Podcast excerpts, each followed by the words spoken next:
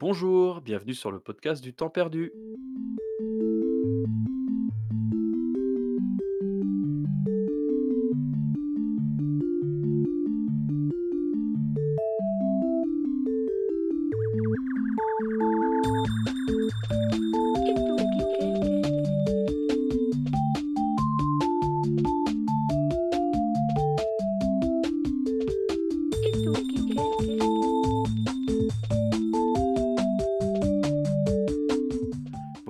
Comment ça va? Ça va et toi, Aurélie? Bah oui, écoute, euh, très bien. On se retrouve euh, cette semaine pour un programme un peu particulier, euh, en deux parties. Euh, une première partie dédiée euh, à l'affaire GameStop, Oui, dont tu vas nous parler. exactement. J'ai Euh, j'ai mis mon il faut me costard dire cravate le... euh, de la semaine. Ouais, c'est ça. On peut quand même dire que tu es un peu expert sur le sujet. Et une deuxième partie euh, où je vous parlerai de Cyber Shadow, euh, le jeu indé euh, sorti euh, la semaine dernière. Pour commencer, donc l'affaire GameStop, c'est une affaire financière d'abord. hein. Alors GameStop, juste pour vous faire une présentation un peu générale, c'est la chaîne de magasins de vente de jeux américaine, physique, que l'on retrouve dans les centres commerciaux. En Europe et en France notamment, en tout cas, on la retrouve euh, sous le nom Micromania aujourd'hui. Ouais. Voilà. Micromania chaîne si on veut être exact. ouais. ouais, Mm. exactement. Euh, donc tu vas nous faire euh, un petit exposé de ce qui s'est passé parce que c'est assez, euh, c'est une affaire d'abord financière, mais qui au final est assez révélatrice de l'état du, du marché du jeu vidéo. Ça, ce sera là pour la conclusion. Oui, Est-ce que tu peux nous faire un petit exposé de ce qui s'est passé? ouais, bien sûr. Alors, on, on va pas du tout euh, rentrer dans des détails euh, macroéconomie, micro... Pas du tout. On va essayer de simplifier au maximum le, le discours. Je vais essayer de vous expliquer un peu euh, les tenants et les aboutissants de, bah, des remous qu'on a euh, depuis, on va dire, début janvier sur cette histoire-là. Euh, et en étant le plus, vraiment le plus simple possible. D'ailleurs, s'il y a des choses, euh, n'hésite pas, Orchidée, qui sortent un petit peu de, de la de ta compréhension, n'hésite pas à me couper et je reviendrai dessus sans aucun problème. Mais vous allez voir, en Et il y en a 5 quelques-unes. minutes, ouais, il y en a quelques-unes, mais en 5 minutes, vraiment, euh, c'est mon challenge, en 5 minutes, vous faire comprendre ce qui se passe. En gros, si on part euh, de la base de, du fonctionnement de la bourse, d'accord Aujourd'hui, je vais sur les marchés, j'achète une part d'une société, donc une action, euh, parce que je pense qu'elle va faire des bons chiffres, parce que euh, c'est une entreprise qui me plaît, parce qu'il y a peu- pas mal de, de- de choses qui font que. Et j'attends que, du coup que Un cette action. potentiel. Exactement, il y a un beau potentiel. Et du coup, j'attends que cette action augmente de par ces bons résultats-là. Une fois que je considère que l'action a bien augmenté, et que pour moi ça me suffit en tout cas, je ne veux pas prendre plus de risques que ça, et ben du coup, je la revends à un prix qui est euh, celui du marché à ce moment-là. Et si je la revends plus cher, et ben j'ai fait ce qu'on appelle une plus-value, c'est-à-dire la différence entre ce que j'ai acheté et combien je l'ai vendu. Et c'est là que je gagne de l'argent en fait réellement. Ça veut dire aussi que si l'entreprise perd de l'argent, on est bien d'accord, je perds aussi là-dessus si je revends euh, mon action. Voilà, c'est le risque de l'action euh, aujourd'hui. Ce qui est moins connu du grand public, c'est qu'il y a un moyen en fait aussi de gagner de l'argent en pariant sur la baisse d'une entreprise. Ça, c'est beaucoup moins connu. Je vais vous donner un exemple précis, vous allez voir, c'est très simple à comprendre. Euh, J'ai une action aujourd'hui qui vaut 10 euros. D'accord Je suis persuadé que l'action, euh, ou l'entreprise du moins euh, à qui elle appartient, euh, va pas très bien. Je suis persuadé que les résultats vont pas être forcément très bons, ou du moins pas au niveau des attentes. C'est une entreprise, on sait depuis certains temps qu'elle a des petites difficultés.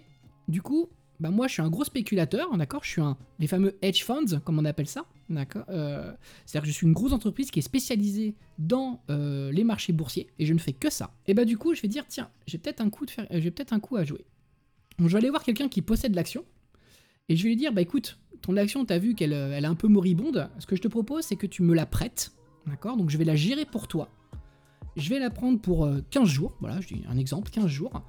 Euh, au bout de 15 jours maximum, de toute façon, je te la rends, je te rends une action.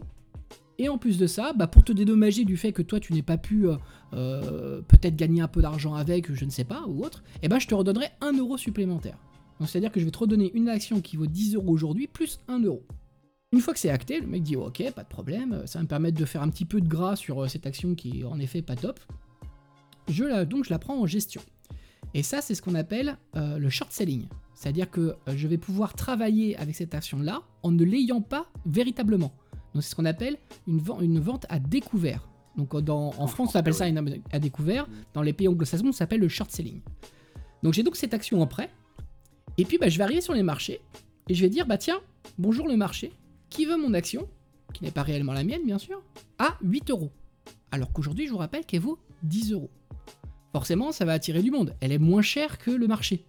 Donc les gens vont dire bah tiens, je vais regarder, euh, ça vaut peut-être le coup, euh, histoire de dire euh, bah voilà, de faire une bonne affaire, on sait jamais. Et puis bah comme de toute façon elle est déjà en dessous du prix initial, au pire si je prends un peu de risque, il est quand même minime par rapport si je l'achetais à plein pot. Donc du coup, moi je vais la vendre, cette action-là qui ne m'appartient pas encore, je vais la vendre à 8 euros sur le marché. Vous allez me dire ok, mais alors là ça veut dire que tu fais un déficit de 2 euros. Voire 3, même 3 euros, puisque tu vas aussi donner 1 euro supplémentaire au propriétaire initial de l'action. Sauf que quand j'arrive avec ce principe-là, on n'est pas euh, le simple petit boursicoteur de côté. J'ai pas une action. J'en ai des dizaines et des dizaines, voire des centaines, voire des milliers. Et quand on arrive à la bourse avec des milliers et des milliers d'actions pendant plusieurs jours et de dire bah moi je les vends en dessous du cours, automatiquement, c'est la loi de l'offre et de la demande, et eh ben le cours de l'action baisse. Et le pari, c'est de le faire baisser plus bas que le prix de l'action qu'on a vendu au gars. Je vous rappelle, je l'ai vendu 8 euros. Exactement. Donc le but, c'est de la faire descendre à plus de 8 euros. Ce qui fait que, au bout des 15 jours, je dois rendre l'action. Plus les 1 euro. L'action, moi, je l'ai vendue. Donc je ne peux pas rendre celle-ci. Donc je vais aller en acheter une autre sur le marché. Cette action-là, imaginons que le jour où je dis bah, je vais rendre l'action, l'action, le cours n'est plus à 10 euros ni à 8, il est à 4 euros. Bah, je vais prendre une action à 4 euros, je vais la redonner du coup au possesseur initial de l'action, puisque je dois lui rendre une action, plus 1 euro.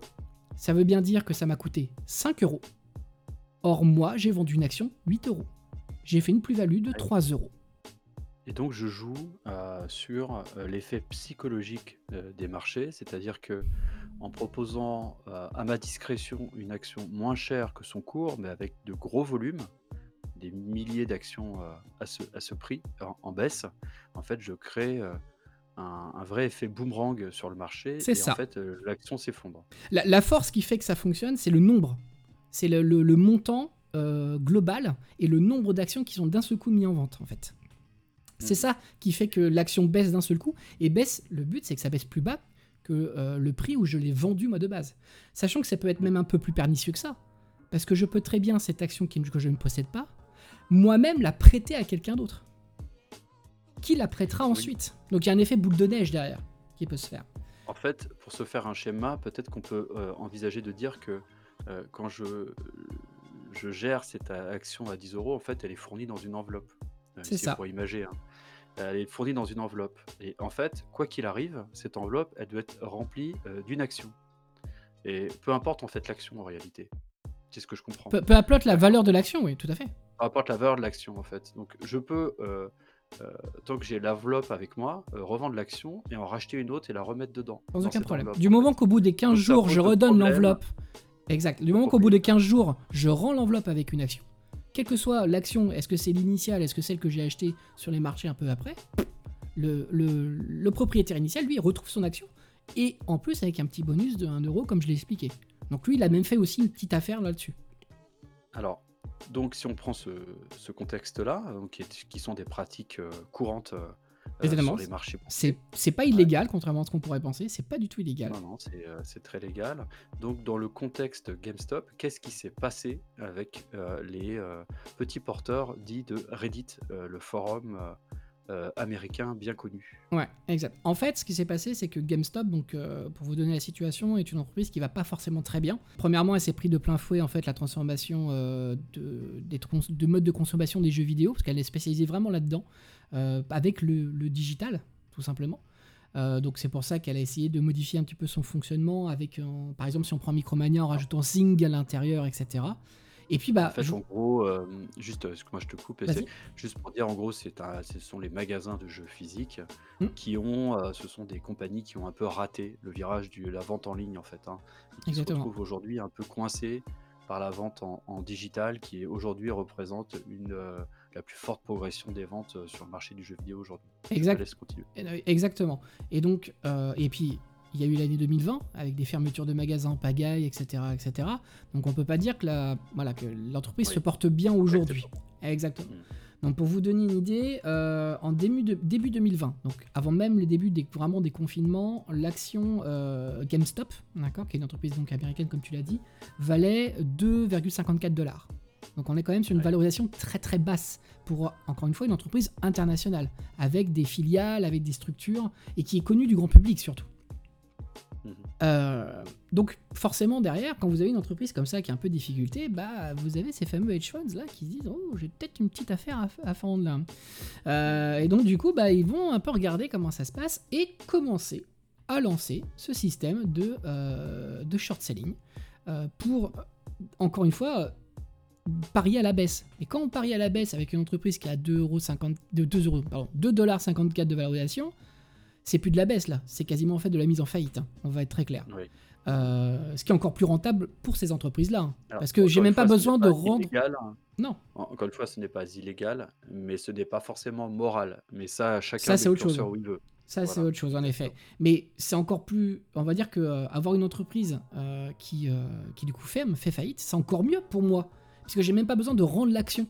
J'ai même pas besoin d'en racheter au marché, puisqu'elle n'existe plus. Donc c'est encore plus rémunérateur. Euh, ce qui s'est passé, c'est que euh, pendant l'année 2020, euh, je fais une petite parenthèse, il y a eu un, nombre important de nouveaux petits boursicoteurs qui sont arrivés sur le marché parce que bah, les gens sont chez eux. Je sais pas quoi faire. J'essaie de voir comment essayer de gagner. Ils s'ennuient. J'essaie de voir comment gagner un petit peu d'argent aussi parce que c'est peut-être on sent les moments un peu difficiles. Et donc on va se regrouper sur des forums. Donc Reddit qui est l'un des plus gros sites de forums au monde avec au moins ou si ce n'est plus d'utilisateurs que de Facebook, hein, d'accord. Euh, on a des forums spécialisés, donc, dont un qui s'appelle euh, Wall Street Bets, euh, qui, où on peut aller voir et prendre des conseils par des gens qui sont peut-être un peu plus avertis ou, voilà, discuter de certaines, certaines actions. Et donc sur ces forums-là, on a un petit groupe au départ qui a commencé à voir les choses arriver, voilà, qui était un peu plus informé du système et qui ont commencé à, dire attends, GameStop est en train de subir ou de va prendre vraiment va prendre très cher avec ce système-là. On va avoir des gens qui étaient attachés à la marque, un peu le système de Madeleine de Proust hein, qui rentre en jeu. On va avoir des petits boursicoteurs aussi qui ont dit bah tiens j'ai peut-être un moyen de, montrer que, euh, que euh, nous aussi on est présent. Il n'y a pas que les grosses euh, entreprises de, trading qui sont là. Il y en a beaucoup aussi, parce que quand on lit les interviews des, des, différents acteurs, on en a beaucoup aussi qui voulaient montrer que les temps ont changé et que c'était plus des grosses entreprises qui devaient faire le marché, qui devaient faire la loi là-dessus et que du coup nous petits boursicouteurs, enfin nous quand je dis nous ça peut être euh, n'importe qui, euh, on ne devait plus en fait subir que les conséquences, on pouvait participer et même du coup les, les contrer. Donc il y avait un, comme un petit acte militant aussi dans cette histoire là qui, qui s'est rentré. Mmh. Et puis euh, peut-être, peut-être vu que ces gens-là étaient attachés à la marque, se dire que non, c'est pas possible, on, peut sauver. Et sauver la marque. Bon, le point de départ, c'était ça. Hein. Le point de départ, c'était vraiment de sauver la marque GameStop. Mmh. L'action, comme je disais, elle valait 2,50$, euh, 2,50$, 2,54$, exactement, début 2020. On a commencé à avoir des gens qui ont commencé à, prendre des actions. Donc en juillet, elle valait 7$, dollars, euh, ce qui est un bon énorme hein, pour une entreprise qui pourtant avait des résultats vraiment médiocres. Hein. Euh, on est vraiment sur déjà un bon assez exceptionnel. En décembre, on est à 15$. dollars. Mhm. C'est toujours soutenu par les petits boursicoteurs. Les hedge funds regardent ça un peu de haut et bon, ils disent ok, bon, ils tentent le coup, histoire de dire euh, qu'on va, on va essayer de gagner un petit peu d'argent sur cette histoire-là. Comme il y a eu un bond entre 2,54$ entre 2,54$ et 15$, dollars, ils sont persuadés aussi que les petits boursiers-coteurs vont dire bah, Attendez, je retire mes billes parce que j'ai quand même gagné pas mal. Et donc euh, voilà, c'est bien gentil votre histoire, mais euh, c'est fini maintenant. Et donc on dit moi je continue à garder mes positions, je continue ce que je sais faire, c'est-à-dire du short selling, et je vais attendre que le cours rebaisse, parce il va rebaisser.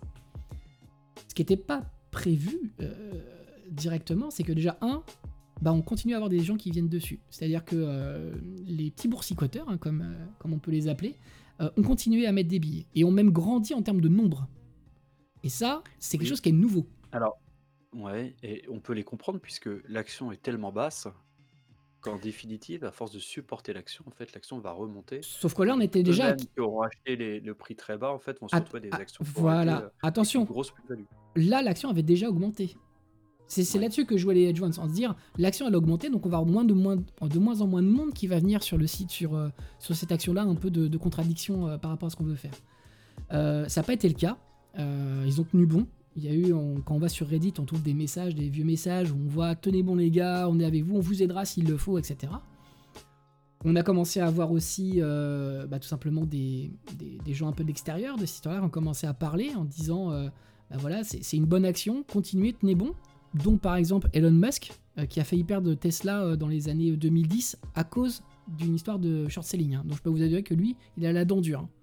Donc quand il est arrivé, qu'il a vu cette histoire-là, il a tout de suite communiqué dessus. Donc quelqu'un comme Elon Musk qui communique là-dessus, ça donne une bouffée d'air en fait au, forum qui commence à se faire connaître.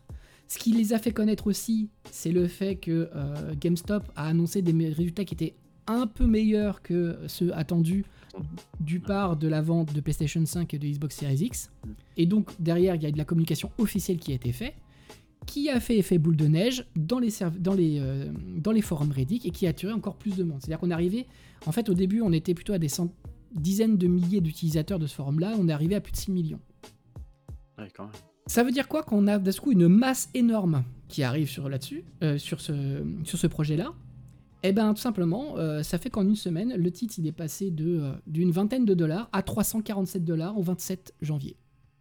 Mhm. En une semaine. Et là, mhm. pour les hedge funds, c'est la loose totale. Hein. C'est-à-dire que le titre ne descend pas, voire même il augmente extrêmement fortement. Enfin, on a plus de 140 fois le prix initial. Hein. D'accord? Seulement moi, j'arrive au terme de mon contrat de location.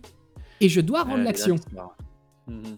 Et donc, moi derrière, si je veux honorer, parce que je dois honorer mon contrat de location, je dois du coup m'atteler à acheter une action qui a 347 dollars, alors que moi je l'ai prise à 2,57 54, pardon. Et en plus de ça, donner ce petit bonus de, euh, de location. Et donc, on a euh, des hedge funds. La plus connue là qui a commencé à communiquer, c'est Melvin Capital. D'accord C'est un des plus gros hedge funds américains qui est spécialisé vraiment dans euh, ce système de short selling, euh, qui a déjà annoncé une perte de 3,5 milliards de dollars. Euh, ça les a obligés, pour respecter leur contrat d'engagement de location, à aller demander des fonds à leurs concurrents, mais également des prêts bancaires. Hein. Donc là, on a une situation très très problématique pour cette entreprise-là. Disons que pour ceux qui sont très engagés, les hedge funds très engagés sur l'action, sur, le. Ah, exactement. Et ça, encore une fois, c'est qu'une partie de l'iceberg parce que on sait très bien que, ok, ça, ça touche GameStop, donc c'est pour ça qu'on en parle aujourd'hui parce que c'est une entreprise qui, nous touche nous dans le domaine auquel on parle dans ce podcast. Mais ça montre surtout que euh, euh, on a un, système qui euh, aujourd'hui, ça se voit là avec GameStop, mais il y a sûrement, et c'est sûrement le cas, et c'est pour ça qu'il y a des choses qui sortent tous les jours là-dessus d'autres entreprises qui ont le même, la, même, euh, la même problématique aujourd'hui, c'est de se dire je suis attaqué par des hedge funds, euh, j'ai des boursicoteurs qui se sont mis avec moi, et aujourd'hui on a des hedge funds qui commencent à, annoncer qu'ils perdent énormément d'argent. Le hedge fund, que qu'on soit d'accord ou pas avec ce système-là, c'est un des piliers du fonctionnement de la bourse aujourd'hui. C'est ceux qui amènent le plus de capitaux, qui font quasiment le plus de mouvements au quotidien avoir ces entreprises, entreprises-là qui euh, perdent en perte de vitesse ou en perte, c'est de la perte de confiance sur les marchés. Et donc ça montre tout simplement que d'une petite boîte de, euh, d'une petite boîte, d'une entreprise de jeux vidéo, euh, du fait que ça parle au niveau, encore une fois, du ressenti pur des joueurs, eh ben ça peut totalement échapper à tout contrôle. Et c'est bien ce qui inquiète aujourd'hui les euh, différents acteurs des marchés financiers. C'est de se dire, ça on l'a vu, mais combien de choses on ne voit pas là actuellement? Il y a aussi le fait que des plateformes de trading euh, dont se sont servis hein, les, membres du, euh, du, forum Reddit ont commencé à bloquer certaines opérations d'achat et de vente d'actions, alors que normalement elles ont une obligation de neutralité. Donc ça montre aussi qu'elles ne sont pas neutres, etc., etc., etc. Donc on en est qu'au début en fait de cette histoire-là réellement. On sait juste que, euh, si je puis conclure, euh, on peut, on, faut pas, faut pas emmerder les gamers. Hein. Euh, on va être très clair. Hein. voilà, c'est tout ce que j'ai à dire. en effet, alors l'affaire n'est pas n'est pas terminée. Non, loin de là. là, je regarde, hein, le cours de l'action en direct était à 325 dollars, ce qui est extrêmement haut, toujours très très haut. Alors pareil, sûrement un peu artificiel hein, par rapport à la véritable valeur de l'entreprise. Oui, oui. Bon, c'est pas le sujet. D'ailleurs, euh, l'entreprise, quand, on écoute, euh, quand on écoute les, les dirigeants d'entreprise, ils le savent. Hein. Ils savent a, c'est complètement virtuel ça. Et donc pour le moment, ils, ils ne se sont pas servis. Peut-être que le, oui, peut-être que le 2 dollars ou moins euh, prôné par les hedge funds n'était pas non plus réaliste euh, quant à la, Aussi. à la, à la production de l'entreprise. Alors, il y a des, euh, il y a des, euh, des affaires en justice hein, qui sont lancées, je crois, euh, pour euh, savoir si euh, il y a euh, délit d'initié, des choses comme ça. Donc, voilà, on va pas rentrer dans les détails. En tout cas, merci beaucoup pour, euh, pour cet exposé très clair pour moi, en tout cas. Euh, il fallait bien euh, quelqu'un d'expert comme toi pour nous l'expliquer. Et puis, on va passer à un sujet beaucoup plus léger, Oui, voilà, qui s'appelle Cyber Shadow et qui est euh, notre jeu de la semaine. exactement.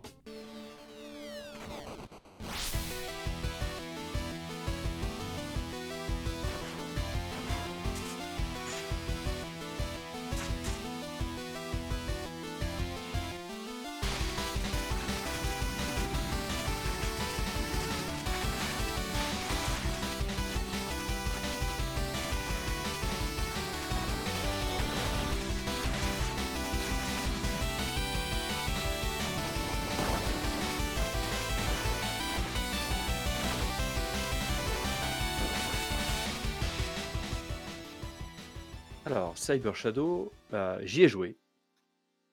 Euh, Tant Cyber mieux parce que c'est- pas moi, j'ai pas eu le temps. Donc, euh, Ouais, c'est ça. Voilà, il est sorti sur le Game Pass euh, la semaine dernière, si je me trompe pas, ou il y a 15 jours. Mais en tout cas, c'est c'est très proche. mhm. Euh, oui, je suis un joueur invétéré du Game Pass que j'adore. Donc, hein, ça c'était une parenthèse. Sur le- donc ce jeu, c'est un jeu de plateforme action, disons.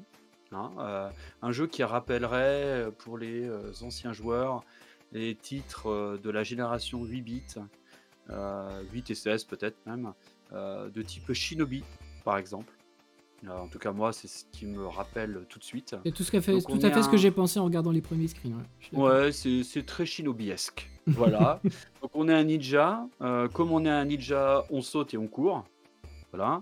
Et on a un sabre, on a un katana, évidemment. C'est un jeu euh, donc euh, mêlant plateforme, euh, donc c'est-à-dire agilité avec la manette, à sauter un peu partout, et les phases de combat mêlées. C'est un jeu plutôt sympathique à, à maîtriser. Mhm. C'est-à-dire que c'est un jeu à la maniabilité plutôt très dynamique, plutôt très fine, plutôt très pointue. J'ai pu constater quelques, des fois, petits, euh, petits impacts un peu louches, mais enfin, globalement, quand même, c'est très très propre. Mhm. Donc, on n'a pas de. On, on arrive à, à se mouvoir sur les niveaux de manière très dynamique. Le, le- le ninja, il y, a- il y a des coups sympas. Par exemple, le, le ninja, en fait, c'est des, des petits détails, mais le ninja est capable, quand il saute, de se retourner gauche-droite. Donc, en fait, on est capable de, de taper euh, et l'ennemi à droite et l'ennemi à gauche. Donc, ça, c'est plutôt pas mal. Ouais. Euh, voilà, donc une maniabilité euh, franchement agréable, plutôt fine. C'est un jeu à l'environnement euh, pixel. hein. On est dans un vieux jeu des années 90, remis au goût du jour. Donc, euh, remis au goût du jour, ça veut dire plutôt foisonnant au niveau des, environnements, malgré tout. Et euh, surtout avec une certaine clarté. Là où on se rappelle tous quand même que les jeux des années 90, on voyait pas toujours très bien ce qui se passait à l'écran. Là, le- l'ensemble du jeu est très clair. Les, les plateformes, les ennemis, tout se détache à peu près bien, mis à part quelques détails. Donc ça, c'est plutôt cool. On va dire que l'environnement et euh, la maniabilité, en fait, sont vraiment à l'avenant et, et très agréables. Alors, c'est un jeu euh, qui se veut cyber, donc je vais le dire en français. Donc, cyber, c'est très à la mode, et cyberpunk encore plus, n'est-ce pas? Ah, C'est, hein? on va dire que c'est un peu Voilà. la mode. Je pense que pour 2021, on y a droit dans tous les jeux. hein. Tous les mois, on aura un jeu cyber. ça. et alors, voilà, donc vous avez des environnements industriels, euh, de centrales, de villes, de villes en feu, et euh, tout ça euh, parsemé de robots, de d'ennemis. Alors très génération 8 bits. Par exemple, les premiers niveaux, vous rencontrez souvent des espèces de chauves-souris qui sont insupportables, vraiment. Ah, les chaussures à la, à la Castlevania ou pas? Bah, c'est un peu ça, euh, Ah. qui tournent en rond, qui font des boucles et qui vous lâchent pas. Ah, mon Dieu. et ça, c'est les ennemis euh, que j'ai toujours trouvé, même étant plus jeune à l'époque, euh, que j'ai toujours trouvé mais insupportables. Euh, déjà, je, je veux pas jouer à un jeu vidéo où j'ai des chauves-souris.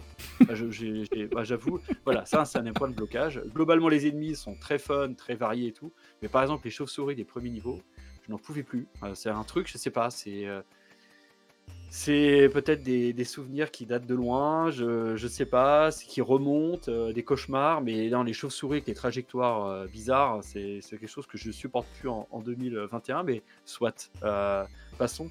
D'une manière générale, donc des ennemis, voilà, des robots, des, des robots avec des, des, des réservoirs de, de produits chimiques sur le dos. Enfin bon, voilà. Ah oui, un classique. très- Un classique. Ouais, un classique, mais vraiment que des ennemis classiques, des euh, platformers euh, 2D des années euh, euh, 90. Alors, pour se battre, on se bat avec quoi? Donc avec un katana, évidemment, on saute de plateforme en plateforme, on abat les ennemis, on les coupe, on les découpe, et puis viennent au fur et à mesure du jeu, en fait, se rajouter euh, des armes, des compétences. Donc ça, c'est plutôt aussi euh, très classique hein, comme, euh, comme, euh, Hmm. comme développement. Alors, petit problème, oui, euh, on va avoir le shuriken, on va avoir le, le, le dash, le double saut, le machin. En vrai, en fait, je pense qu'on peut finir quasiment le jeu simplement avec le sabre. J'ai pas trouvé euh, euh, les apports, euh, forcément des nouvelles armes, forcément super Ouais. intéressantes. Tu te dis pas que pour un, passer un, pla- un, un des tableaux, tu es obligé absolument d'utiliser cette arme en particulier. Quoi. Si, alors sur la partie euh, saut peut-être, mais en Ouais. tout cas sur la partie ennemie, euh, à proprement parler. Oui, je parlais vraiment des armes en euh, elles-mêmes, parce qu'après le saut, on sait toujours que c'est là parce qu'il y a des plateformes. Non, c'est non, pas sur terrible, les mais- armes, euh, tu, franchement, le sabre, c'est bien. Ok. Euh, tu peux très bien te débrouiller. Et puis, c'est ce qu'il y a de plus euh, précis. Alors, euh, par exemple, les, lan- les armes de lancer vont t'aider à, à- à- à passer euh, les niveaux euh, de manière un peu plus sécure, quoi. Mhm. Mais euh, rien n'est pas, rien n'est impossible. En gros, avec le sabre. En tout cas, c'est ce- un peu ce que je retiens. Donc ça, c'est un petit peu un, un point faible pour moi, puisqu'on attend les améliorations, mais au final, elles sont pas si forcément pertinentes que ça. Ok. Alors donc c'est un jeu sympa, avec une ambiance sympa, une musique euh, pareil, 8 bits, hein, euh, très enlevée, euh, moi que j'aime beaucoup. Bref, moi c'est le genre de contexte de jeu, personnellement, que j'adore, c'est-à-dire me replonger dans mes jeux de quand j'étais plus jeune. Donc j'imagine que le jeu s'adresse donc à des gens un peu plus âgés aujourd'hui que euh, la génération euh, 10-15 ans. Mhm. Mais c'est un jeu qui pour moi est significatif de ce qu'on trouve aujourd'hui. C'est un jeu extrêmement dur, un jeu très difficile, un jeu euh, qui euh, vous oblige en fait à apprendre pas à pas chaque tableau pour en sortir. Toi, Doki Dog, ça va te rappeler d'autres jeux, un peu, un peu à la Katana Zero, etc. Alors, oui, Ouais, oui, non. Euh, Katana Zero Oui est si dur que euh, ça, en fait, réellement. Ouais, c'est ça. Euh, disons que là, les ennemis ne sont pas difficiles à battre. Ouais. Spécialement, souvent un coup de sabre et c'est terminé, ou deux ou trois, mais et même les boss que l'on rencontre souvent, enfin très souvent, pardon, ne sont pas spécialement difficiles. Par contre, ce qui est euh, pensé, c'est que par, par les devs, c'est que la difficulté va venir en fait du mix entre le positionnement des, ennemis et euh, la map en elle-même en fait. C'est-à-dire que les ennemis sont mis de façon à ce que tout va demander beaucoup de dextérité à la manette. Donc c'est très difficile, on meurt très souvent et on recommence très souvent. Heureusement, les points de sauvegarde sont espacés, mais ça va. Je veux dire, c'est qu'après euh, plusieurs essais, on comprend, etc., comment on peut faire. Personnellement, euh, je ne suis pas un, joueur très doué. Euh, j'ai jamais été très doué. J'adore ces environnements-là, j'adore ces ambiances-là, mais j'ai beaucoup de mal. Peut-être que euh, un jeu à la Céleste, par exemple, au niveau de la difficulté, alors qui était encore plus dur au niveau du plateforme, mais euh, ça peut, on peut être un peu dans cette, difficulté par moment-là. Sauf que les, les points de sauvegarde sont un peu plus, sont très rapprochés. Néanmoins, c'est difficile. On recommence souvent, et c'est un peu. euh, Il y a de la- y y mais y a de frustration, quoi. Ça peut arriver très vite. Ouais, moi, voilà, je, je- voilà, beaucoup de frustration. Pourquoi? Parce Mhm. que j'aurais envie de jouer à ce jeu comme je jouais à mes Shinobi dans les années 90, c'est-à-dire que c'était pas toujours facile, mais c'était pas toujours très dur non plus. Euh, on arrivait à les finir et euh, c'était super, on passait un super bon moment. Et ben, j'aimerais pouvoir rejouer à ces jeux sans forcément me prendre la tête, sans forcément hurler, sans forcément être frustré parce que après quatre passages de cinquième ne va toujours pas. Et en fait, ça tombe sur lui, mais c'est pas de sa faute. Mais pourquoi les développeurs de ces jeux ne mettent pas, pour les rendre plus accessibles, un niveau facile? Pourquoi est-ce que on doit absolument souffrir non-stop pour pouvoir avoir ce petit plaisir du jeu rétro que moi j'adore, un jeu précis, un jeu léché même, euh, d'un point de vue pourtant graphique, pourtant c'est du pixel art, est bien fichu, enfin tout est clair, etc. Et ben moi personnellement, j'ai envie de traverser ces jeux avec une certaine aisance, sans forcément me, me prendre la tête et sans devoir râler à chaque fois que euh, on tombe, on meurt, etc. Donc voilà, c'est c'est un peu une demande que je fais aujourd'hui à tous les développeurs. Le roguelike, j'en ai un peu marre. Je, Voilà, je pour te rejoins un petit peu là-dessus. hein. Voilà, euh, oui, pour ceux qui veulent, mais pour les autres, pourquoi le- les priver de ce plaisir-là? En- en- sincèrement, c'est un jeu qui pourrait plaire à de nombreux amis hein, qu'on a en commun euh, et qui ils ne le feront pas parce que c'est pas possible. Ils n'auront pas envie de mourir 15 fois pour recommencer un tableau. Donc, je, voilà, je, ne comprends pas euh, aujourd'hui pourquoi on ne mettrait pas dans ces jeux un niveau plus facile, un niveau noob.